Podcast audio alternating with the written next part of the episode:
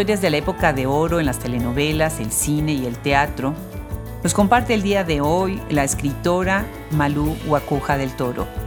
Conversamos con ella de su carrera como guionista y de sus libros. Nosotros somos Hablemos Escritoras y nos da muchísimo gusto recibirlos una vez más en este proyecto.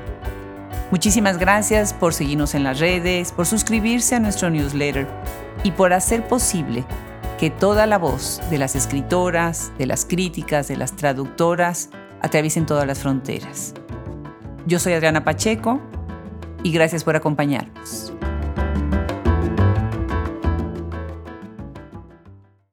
Pues estamos llegando hasta Nueva York, en donde vamos a conversar con Malu Wakuja del Toro. Y estoy muy contenta de recibirla en este micrófono. Malu, muchísimas gracias por aceptar la invitación. Muchísimas gracias a ti por el interés en mi trabajo, Adriana. Estoy muy contenta de estar aquí con ustedes. Pues al contrario, platícanos un poco, empecemos por tu perfil como guionista. Qué interesante esa disciplina. ¿Qué tiene que hacer un guionista? ¿En dónde se forma? ¿A quiénes lee para ser guionista? ¿Cómo se perfecciona? Claro que sí, mira, quien quiera que haya leído Crimen sin faltas de ortografía, que fue mi primera novela publicada a los 25 años, sabe lo que pienso de los talleres literarios y la academia, ¿verdad? Creo que ese momento llamó tanto de mi libro a los jóvenes, el cuestionamiento que hice de la academia. Yo soy antiacademia, lo que no quiere decir falta de estudios ¿eh? o de conocimientos de la disciplina que abordo o falta de rigor literario o ignorancia, porque muchas veces creen algunos jóvenes, ah, es antiacademia, entonces no tengo que estudiar nada. No, a veces tienes que estudiar incluso más. Yo estuve buscando muchas escuelas, estuve buscando muchos lenguajes, manejo diferentes lenguajes, manejo la narrativa, manejo la dramaturgia y el guionismo. Y eh, independientemente de la irreverencia que siempre he tenido hacia los títulos académicos, que no necesariamente al estudio, al contrario, porque no es lo mismo. A pesar de que uno de mis principales tutores, déjame contarte, fue un gran académico, un inolvidable maestro de literatura, el maestro Huberto Batis, quien después de leer mi novela me llamó a trabajar para su suplemento sábado del periódico Uno más Uno, un suplemento cultural que hizo historia en mi país y sin el cual la literatura mexicana no sería lo que fue. Por cierto que el registro más completo y acucioso de lo que fue Sábado en todas sus épocas está hecho por una escritora, poeta y editora, Catalina Miranda, a la que te recomiendo invitar mucho a este programa maravilloso. Fíjate que en Sábado tuvieron espacio todos los escritores y escritoras que ahora conocemos. Fue un suplemento en el que siempre predominó la, la literatura, pues, y mis estudios son muy eclécticos, lo que no quiere decir poco serios o poco rigurosos, de la misma manera que ser académico, ser maestro de literatura no necesariamente quiere decir ser novelista, pues, o guionista. Hay gente que tiene la vocación y gente que no. Entonces yo me fui informando de la misma manera que estudié francés cuando leí a Víctor Hugo por primera vez para poderlo leer en su propio idioma o como estudié inglés para poder algún día ser capaz de leer a Shakespeare, o como estudié ruso para poder leer a Chekhov, o como estudié guionismo, precisamente para poder pagarme mi carrera como novelista, porque en México nadie vive de sus regalías. Entonces, estudié literatura dramática y teatro, estudié filosofía, estudié muchas cosas. También a los 16 años estudié actuación en el Centro de Arte Dramático, aunque sin tener la menor vocación de actriz ni mucha idea de lo que iba yo a hacer.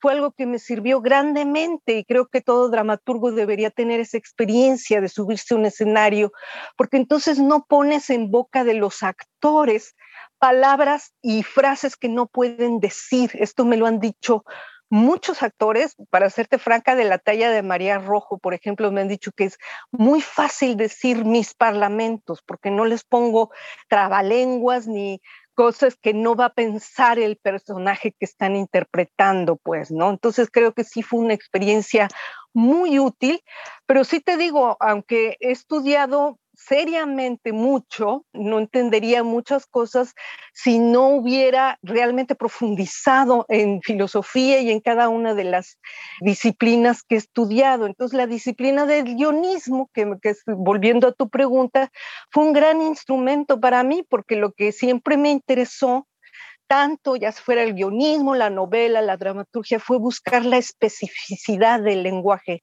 que se maneja. ¿Qué historia, de qué manera se puede contar en un guion que no se puede contar en una novela o que no se puede contar en una obra de teatro y viceversa. Incluso dentro del guionismo hay diferentes lenguajes también, porque lo que puede ser un buen guion de televisión no lo es de cine o no lo es de radio, por ejemplo, ¿no? Entonces, Humberto Eco habla de esto, nos enseña mucho a este respecto.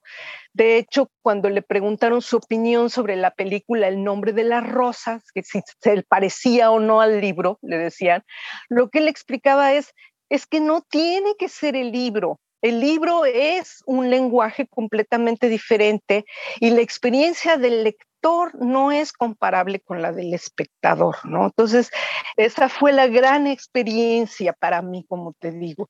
Bueno, y tú estás en algún momento con esto que estás diciendo del guionismo, estuviste escribiendo guion para muchos directores y estuviste también dentro del mundo de las telenovelas mexicanas. Así es. Cuéntanos un poco, las telenovelas mexicanas, según entiendo, son internacionalmente famosas. ¿Por qué crees que son tan famosas y cuáles fueron algunos de tus proyectos? Bueno, mi proyecto principal fue Amor por Televisión, pero no es una telenovela, era una parodia de las telenovelas.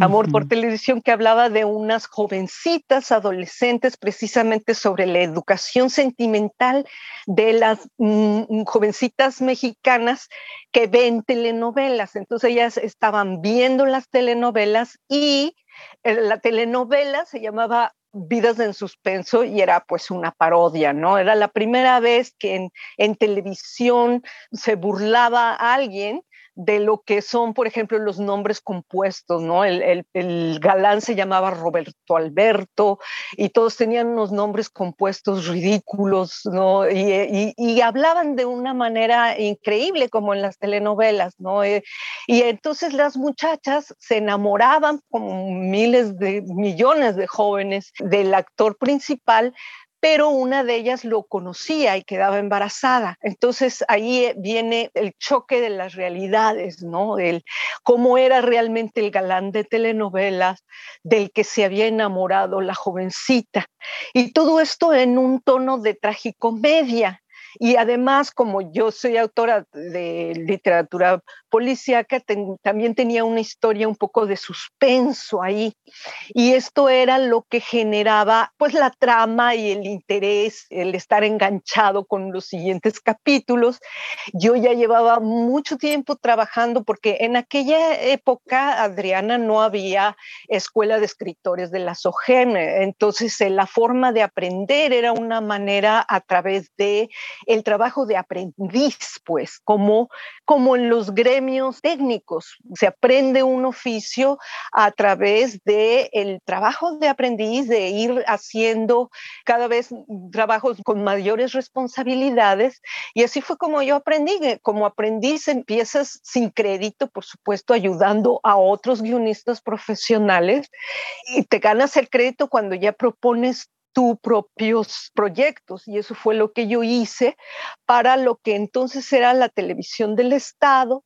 Les gustó mucho el proyecto, les gustó además que que fuera dirigido por Alejandro Gamboa, porque Alejandro Gamboa venía del cine, entonces se iba a hacer un trabajo más profesional y bueno, fue ayer estaba platicando con una, una, una contertulia lectora, vieja lectora, que me dijo, por tu culpa veía telenovelas, porque yo antes no veía telenovelas y empecé a ver Amor por televisión y dije, ¿qué es esto? Porque sí era bastante innovadora, ¿no? Y, y esa fue la, la idea también con otro tipo de guiones, como cuando me, llamaron para La Hora Marcada, trabajé con Vicente Leñero, Gerardo de la Torre, en un proyecto de, pues, como teleserie policíaca más o menos, lo que iban a ser las teleseries de Netflix. Y esa fue mm, prácticamente la, la experiencia que tuve como guionista. Y aunque no es exactamente lo mismo, estoy pensando, bueno, ahorita dentro de lo que es la televisión, pues hay muchos diálogos con lo que es el cine, lo que fue el cine nacional. En México tenemos una anécdota que es muy triste, muy lamentable, que fue el incendio que hubo en la Cineteca Nacional en 1982. Y entrevistando a Ana García Bergua, ella me contaba que ella estuvo ahí, estaba trabajando ahí cuando sucedió el incendio. ¿Tú estabas, eh, de alguna manera ustedes estaban relacionados? ¿Ustedes vivieron este acontecimiento tan terrible? Qué interesante. Ana García Bergua, la hija de Emilio García Riera, el famoso crítico de cine, que era, por cierto, la contraparte, digamos, del maestro Jorge Ayala Blanco. Yo estaba más cerca del maestro Jorge Ayala Blanco. Él prologó mi libro Los artistas de la técnica, historias íntimas del cine mexicano, que fue el primer libro que habló de los viejos técnicos del cine. Lo hice porque estaba ayudando en las lecturas de guiones del cine, mucho tiempo después de esto del incendio. Ahorita regresamos a lo del incendio, pero nada más para contarte un poco de este libro. Me pidieron un libro y yo pensé que era importante hacer un homenaje a los técnicos del cine mexicano de la época de oro porque en ese momento muchos ya estaban muy viejitos, ya se iban a morir y no iba a haber un, testimonio de ellos, pues de escrito, un documento y muchos de ellos eran leyendas, como te digo, escuelas gremiales, ¿no? Que enseñaron a los jóvenes y algunos de ellos en la época del cine de oro mexicano eran excelentes técnicos, de los mejores. Entonces fue todo esto muy interesante y respecto a la época de la Cineteca Nacional, lo que pasa es que, Adriana, era una época de poderes monolíticos, de tráfico de influencias, y la hermana del presidente de la República, Margarita López Portillo, estaba al frente de la Dirección General de Radio y Televisión y Cinematografía, de la que dependía la Cineteca Nacional, y que, por supuesto, tenía un poder interminable, no se le podía cuestionar, y ahí la negligencia que causó ese incendio. Y era una época en la que prácticamente, esto también es interesante, viene a cuento porque las únicas escritoras que tenían cabida en ese mundo de poder patriarcal eran las esposas de o las hermanas de, o las hijas de un hombre famoso, es influyente, las novias, lo que fuera.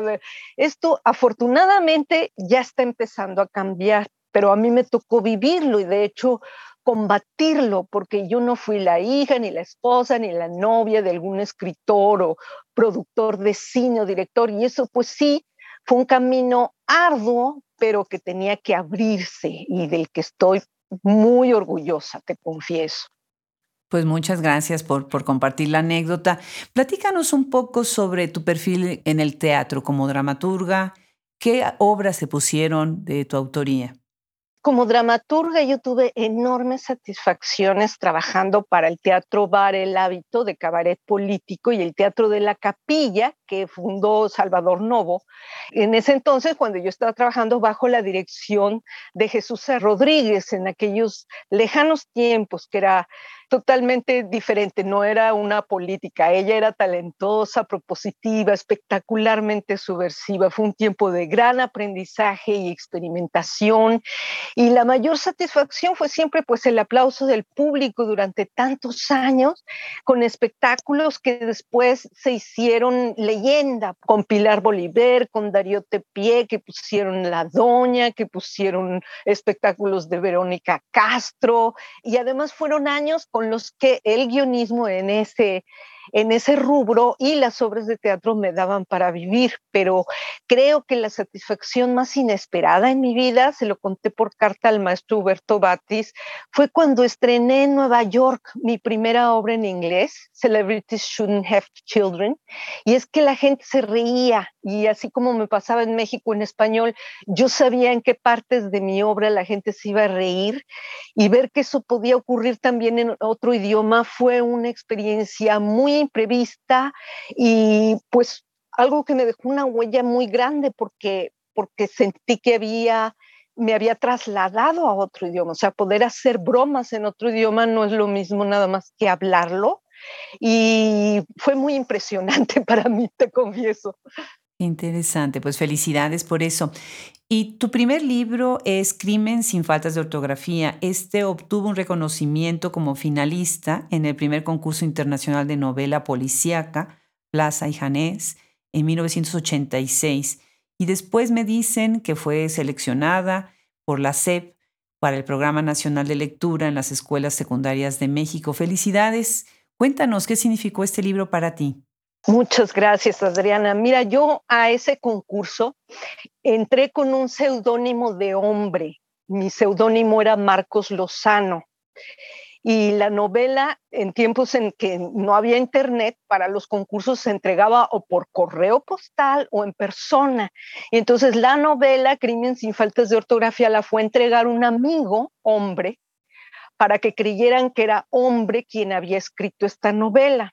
Y bueno, los miembros del jurado eran renombrados escritores a los que yo admiraba mucho, como Vicente Leñero, José Agustín, por ejemplo, y según me contaron, se debatió mucho mi candidatura. Me explicó, la única jurado mujer de aquel concurso de Plaza y Janés era María Elvira Bermúdez, escritora de novela policíaca, y me contó que ella sí se dio cuenta de que la autora de Crimen sin faltas de ortografía era mujer y esto era muy interesante, ¿no? Es un tiempo en el que fue sumamente difícil entrar en ese mundo por ser mujer y por ser joven, entonces algunos escritores varones y sobre todo un escritor que es, no vamos a decir nombres, pero se anunciaba como el epítome de la literatura policíaca mexicana, perdió y bueno, fue muy polémico el asunto porque yo había ganado, porque entonces era como la, ¿quién es esa y por qué? Pero la verdad es que yo como te digo, el hecho de ser antiacademia no quiere decir que no estudies. Yo había estudiado literatura policíaca toda mi vida era una experta ya, por eso me metí en ese concurso, en parte porque quería, por una parte, estudiar más sobre dramaturgia, sentía que la dramaturgia mexicana en ese momento en particular tenía muchas fallas estructurales y la novela policíaca, por otra parte, aunque sea otro lenguaje, me enseñaba mucho sobre estructura, estructura dramática que después quería aplicar a la dramaturgia. Entonces, era también una como una labor investigativa para mí y por eso escribí mi primera novela policíaca y después de ese momento empecé ya a escribir novela policíaca, siempre novela policíaca feminista, que no había, no existía en México. Cuéntanos de tu libro Un Dios para Cornelia, que se fue publicado por Océano, y ahí estás entrando a la industria del espectáculo y del videozón. Así es, bueno, es la historia, también hay una parte policíaca, hay una parte también como de distopía feminista y habla mucho de eh, lo que fue la industria también con un poder monolítico en la televisión mexicana. Me preguntabas antes, ¿por qué tuvo tanto éxito? Bueno, es que no era un, no era un éxito orgánico, era un monopolio económico enorme en toda Latinoamérica. No había manera de combatirlo. El director de entonces presidente de Televisa, eh, Emilio Azcárraga Jr., imponía, fíjate, contratos de exclusividad a todos los artistas que trabajaban ahí y, por supuesto, de confidencialidad. Entonces había todo un feudo ahí. Y de lo que habla esta novela es lo que ya se está entendiendo un poco como tantos años después, ¿no? De lo que fue el, escándalo de, de, Sasha con Luis de Llano, de Gloria Trevi, es decir, en estos feudos donde además había contratos de confidencialidad, cómo había muchas madres, sobre todo madres y padres, que querían hacer dinero con sus hijos y prácticamente los entregaban a la industria sin ninguna supervisión o incluso alentando la, pues la trata, vaya, la trata de, de niñas, niños y adolescentes contra la que yo estoy. Entonces escribí una novela abarcadora de todos estos temas que por fin ahora se van comprendiendo y que en aquel momento la convirtieron en una especie de como historia de culto, algo así, porque era, era muy difícil hablar abiertamente de esto por todo lo que te cuento de los monopolios, los contratos de exclusividad, pero también era un trabajo necesario. Entonces yo creo que eso fue lo que hizo que se leyera, pues. Pues qué interesante, qué interesante. Tienes otro libro, Al final del patriarcado. Ahí estás hablando del crimen en el ciberespacio que es un tema pues obviamente muy acaso para lo que estamos viviendo el día de hoy. ¿Nos cuentas sobre este libro? Sí, este libro aborda también mucho sobre tecnología, de ciencia ficción, pero inmediata. Hay cosas que ya eh, eh, cuenta el libro que se van a empezar a aplicar muy pronto, como e, es, por ejemplo, las aplicaciones o, o programas o incluso dispositivos para revivir eh, como fantasmas a, los seres queridos, bueno, y también por los juguetes sexuales a ese respecto. Entonces, son cosas que eh, ya se están aplicando, no es nuevo, pero hace un, el libro hace una reflexión sobre todo eso y también sobre el primer crimen ciberespacial que ocurrió ya, porque claro, en la novela está eh, contado en una historia de ficción, pero está inspirado en el primer crimen que hubo, que fue cuando durante las elecciones de el 2016 hubo un tiroteo causado en una pizzería por unos fanáticos de los troles y los memes y todo lo que leen sin cotejar y con lo que se enajenan completamente y creyeron que en esa pizzería había una red de pederastia. Entonces fue un, loquillo ahí a, tirotear. En el libro está contado de diferente manera. Esto ocurrió en Washington, en el libro está contado en, Nueva York, en dos distintas pizzerías y, con un, entorno diferente, pues no es un documental de aquel crimen, pero sí es una historia que desata esta posibilidad bastante aterradora con los crímenes ciberespaciales y con eh, pues el mundo de los troles y lo que estamos viendo precisamente hoy esta semana en Twitter, o sea cómo se se están manejando los grandes poderes políticos y las elecciones prácticamente ya en las redes sociales y específicamente en Twitter y Facebook. Entonces yo creo que esto es algo, Adriana, que tenemos que hablar y a lo que vamos a, yo creo que la humanidad va a tener que enfrentar y modificar, o sea, la forma como son las elecciones actualmente ya no funciona porque ya hay un superpoder que rebasa el poder del voto. Y regresando al tema de las telenovelas, en tu libro Todo es personal, estás yendo a otro género que es la narcotelenovela, un género que se ha hecho muy famoso. Y bueno, pues ahí tienes tú esta obra que está publicada precisamente en el 2021, ¿verdad? Así es, sí, se publicó en Barcelona, España. Qué interesante. ¿Quieres contarnos sobre él?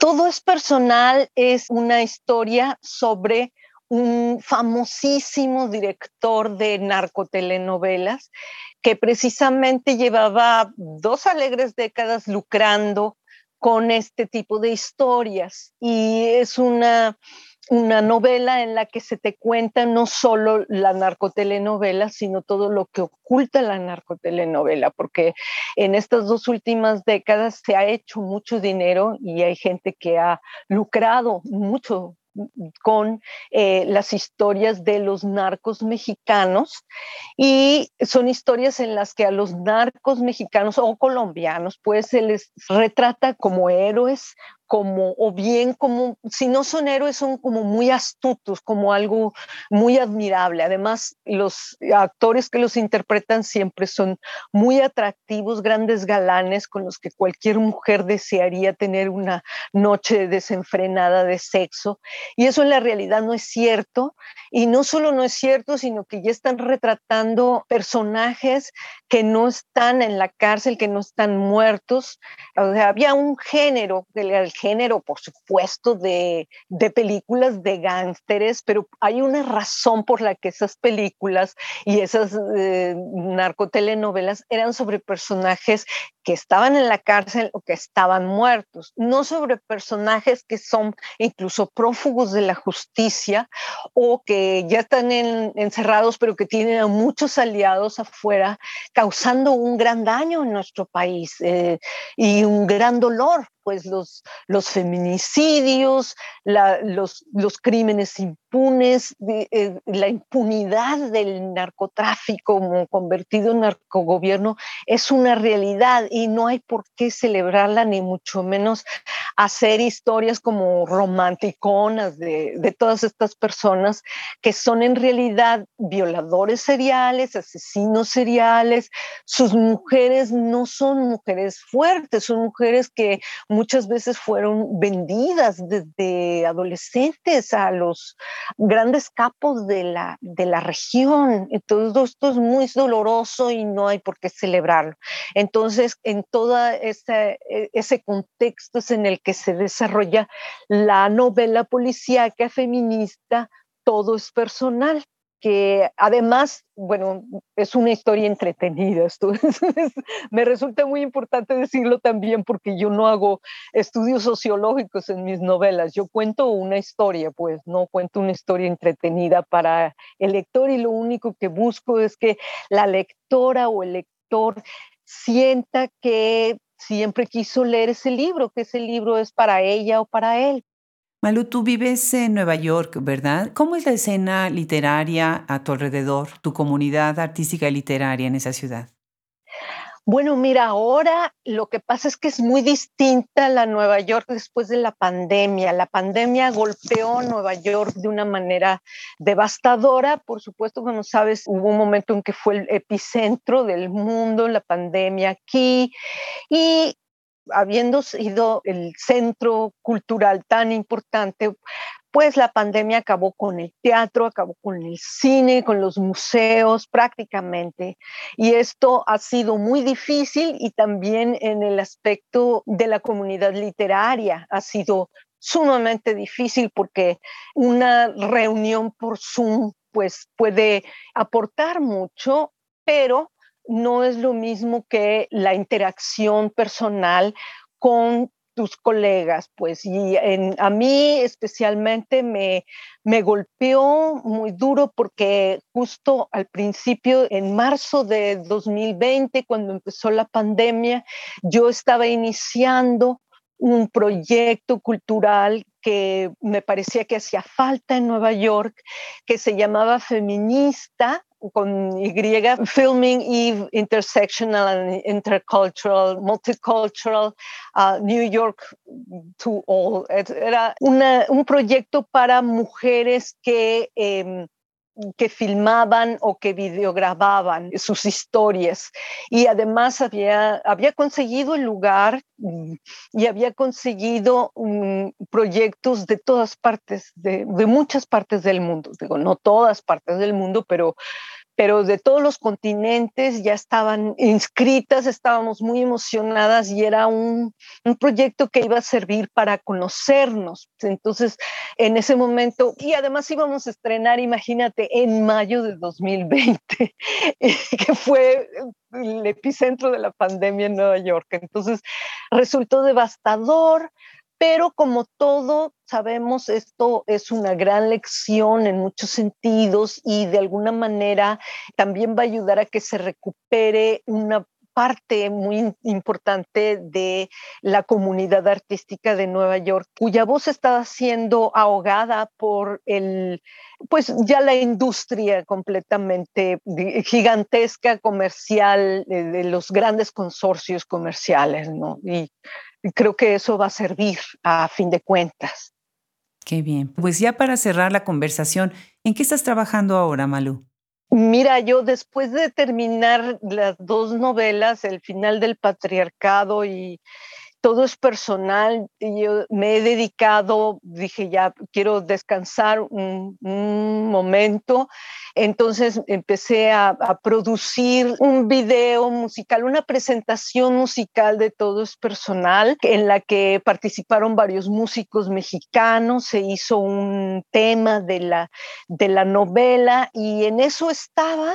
Y dije, ya quiero descansar, pero me llamó mi productor que de un, guion bilingüe que escribí y que se ganó el último apoyo del Fidecine antes de que lo desaparecieran. Y ese proyecto se va a filmar este, este año, entonces ahora estoy traduciéndolo todo al inglés porque lo tengo que hacer.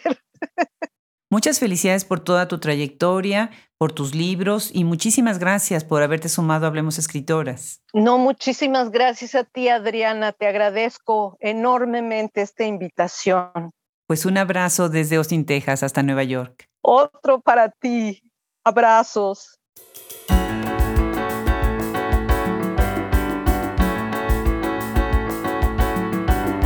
Una vez más les damos las gracias por acompañarnos en este proyecto y los invitamos a que nos acompañen en nuestra página web para ver nuestra enciclopedia, todas las editoriales que tenemos, la gran colección de sugerencias de libros. Les damos las gracias a todos los que hacen posible Hablemos Escritoras. En el espacio técnico tenemos a Cristian Josefi, edición, Fernando Macías Jiménez, ingeniería de audio, Andrea Macías Jiménez, social media, Brenda Ortiz, Roxana Torres, en el equipo administrativo, y a nuestros colaboradores Wilfredo Burgos Matos, Alejandra Márquez, Fran Denstedt, Gaele Calvez, Gisela Jefes, Juliana Zambrano, Liliana Valenzuela. Yo soy Adriana Pacheco y esto es Hablemos Escritores.